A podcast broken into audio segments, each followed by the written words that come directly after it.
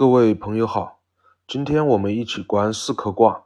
先说一下四颗是啥意思吧。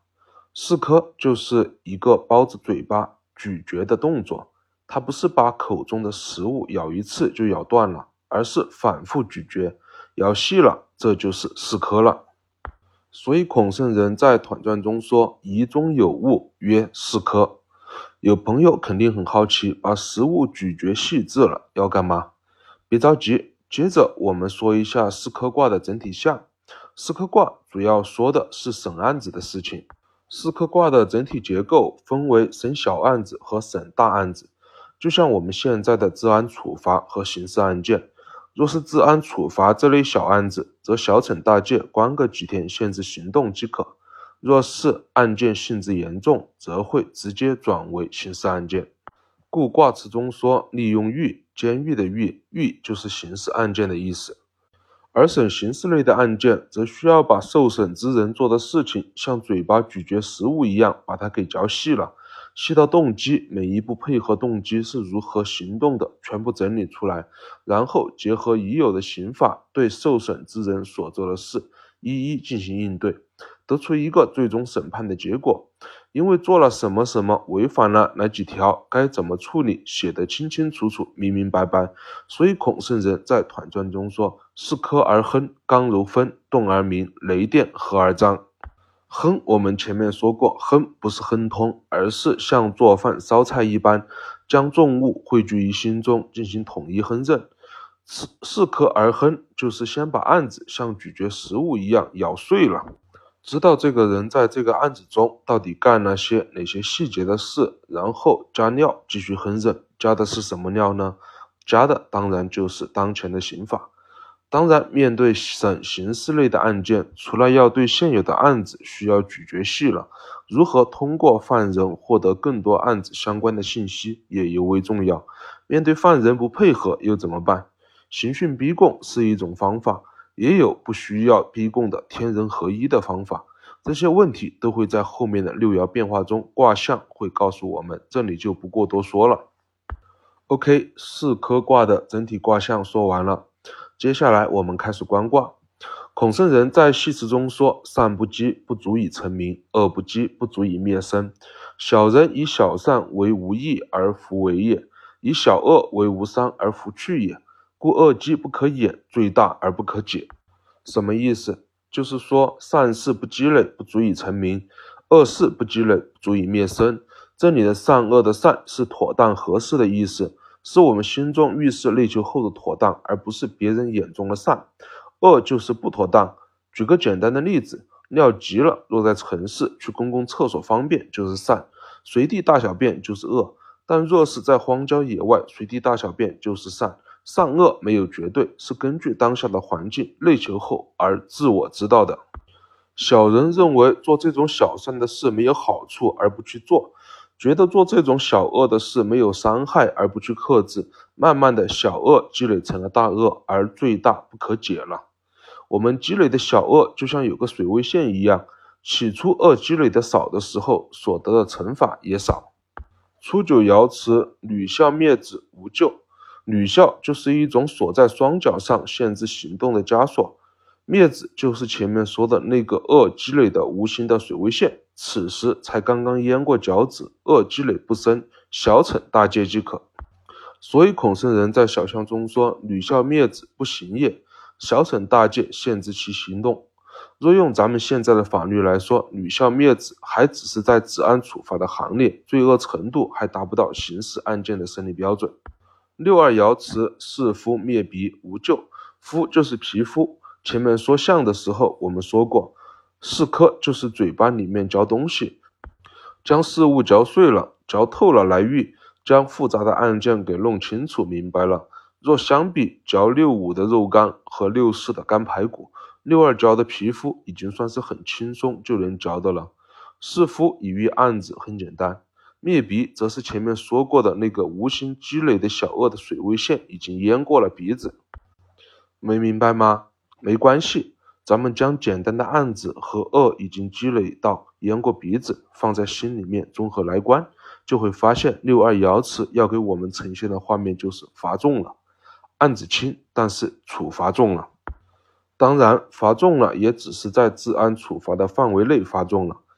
这样来处理有没有问题呢？无咎就是当然没有问题。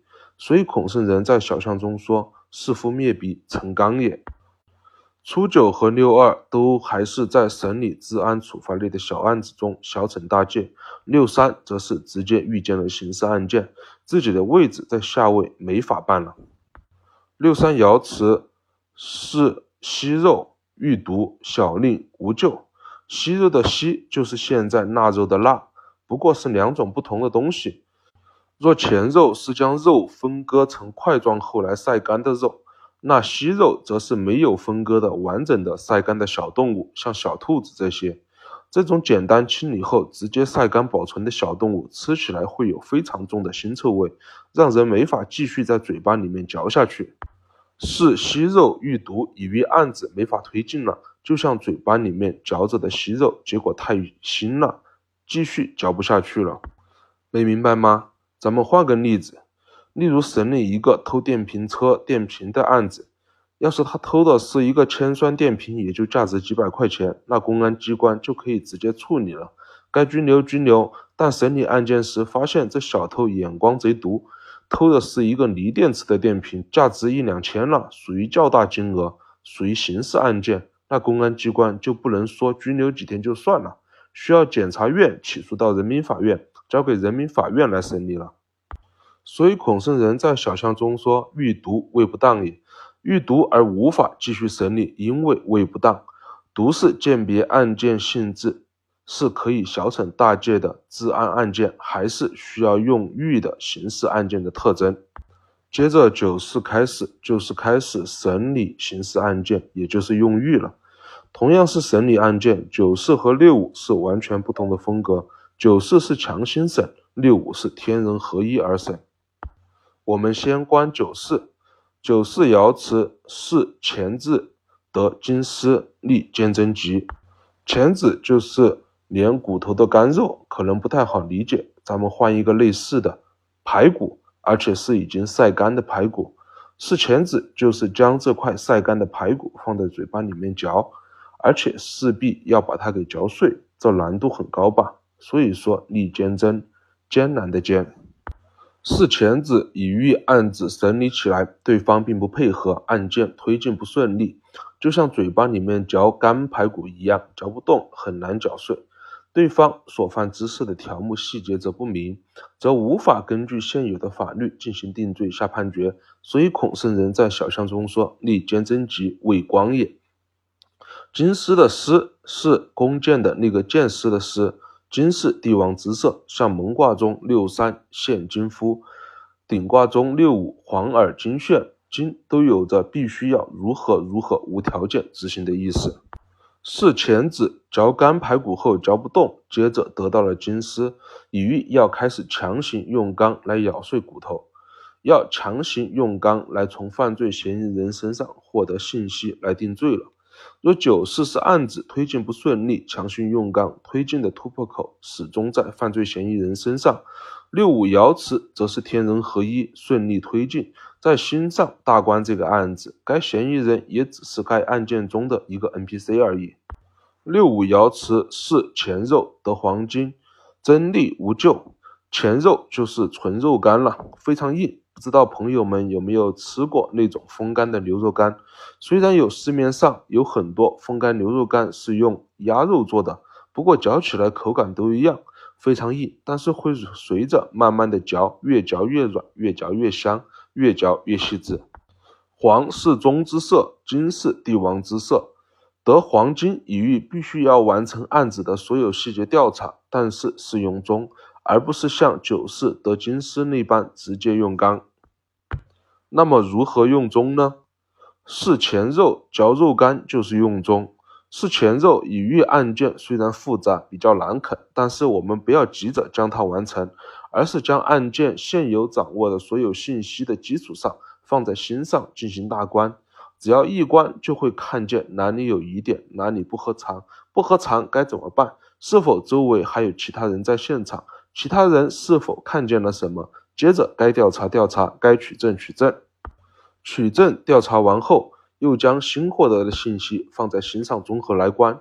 这个时候看见的不止犯罪嫌疑人看见的信息，还有路边烧烤大妈看见的信息，还有保安王大爷看见的信息。犯罪嫌疑人虽然是这个主案件中的主角，但他也仅仅是这个案件中的其中一个 NPC 而已。当多方面的信息汇聚在心中一重叠，综合来观，就会发现新的矛盾点。为何会矛盾？谁在说谎？为什么说谎？我们自然就能对这个案子的整体情况又有了一个新的、非常清晰的认知，而不是仅仅局限在犯罪嫌疑人自己的视角中。靠犯罪嫌疑人来自己认罪，因为他可能自己都记不得自己干了哪些细节之事。在如此清晰的情况下，犯罪嫌疑人所做之事自然无处遁形，然后对照法律就可以进行宣判了。孔圣人在团传中说：“柔得中而上刑”，主要说的就是六五爻如何用中来审案子了。上刑就是天上行的意思。这里天上不是我们看见的蓝天白云天上，而是我们心中能御神观物的那片虚无空间。柔得中而上行，就是在这个虚无空间中推演旁观之意。